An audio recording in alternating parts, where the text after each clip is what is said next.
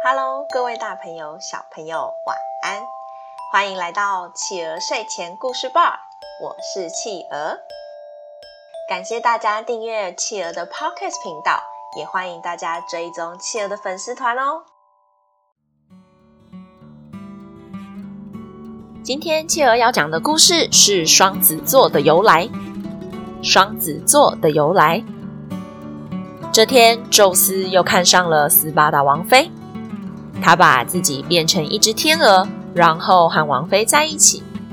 后来，王妃生下了一对龙凤胎和一颗天鹅蛋。这对龙凤胎是斯巴达国王的孩子。神奇的是，天鹅蛋破开之后，里面也生出了一对龙凤胎。当然，这对龙凤胎是宙斯的孩子。这两对龙凤胎中的男孩，一个是卡斯托尔，一个是波鲁克斯。他们俩虽然父亲不同，但长得非常像，感情也非常要好。他们俩几乎天天都在一起。两人都是优秀的猎人和驯马师，也经常一起到处冒险。有一次，希腊被一只凶恶、体型庞大又强壮的野猪攻击，因此有一大群的勇士集结起来去围攻这只野猪。当然，这对勇敢的兄弟也参与其中。大家打得非常辛苦，最后终于成功战胜野猪，但却因为互相争功劳而吵得不可开交。现在我们怎么分这只猪呢？哎。明明是我们杀死的，你们快走吧！哎，我们出了那么多力，你们现在想把功劳抢走吗？简直可恶！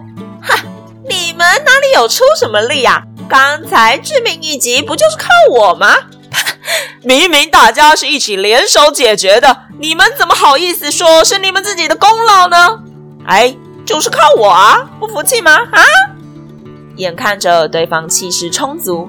波鲁克斯也不想再多做计较，于是只好带着弟弟卡斯托尔离开了。不过也因此两方都怀恨在心。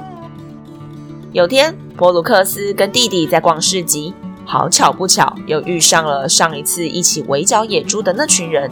他们一看到波鲁克斯兄弟俩，立刻冲上来找麻烦。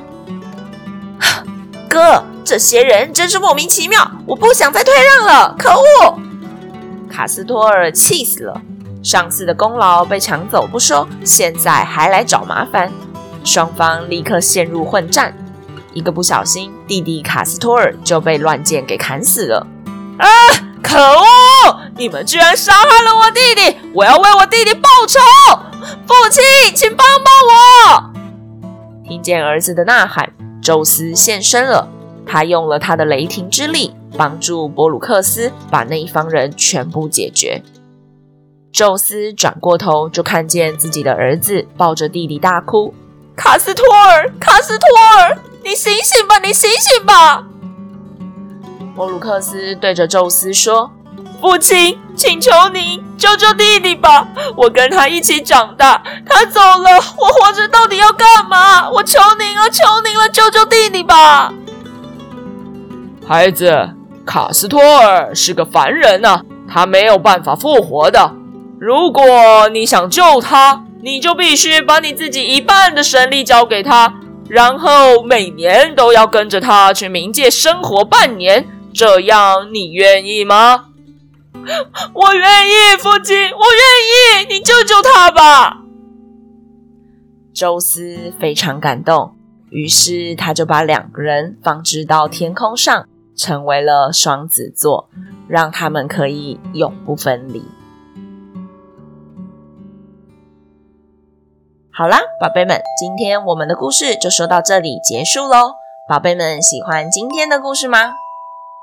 之前有朋友反映说很喜欢听跟星座有关的故事，然后等了很久都没有等到自己的双子座，今天企鹅赶快补上哦。其实关于双子座的传说还有很多其他的版本，不过都没有相差太多啦。如果宝贝以后有兴趣，也可以去研究看看哦。欢迎爸爸妈妈帮宝贝把宝贝的想法在宝宝成长就是企鹅的粉丝团故事回音专区告诉企鹅哟。也欢迎大家在企鹅的 Podcast 评论区留言给企鹅鼓励哦。更欢迎大家把企鹅的 Podcast 继续分享给更多的好朋友。我是企鹅，我们下次见，晚安。一闪一闪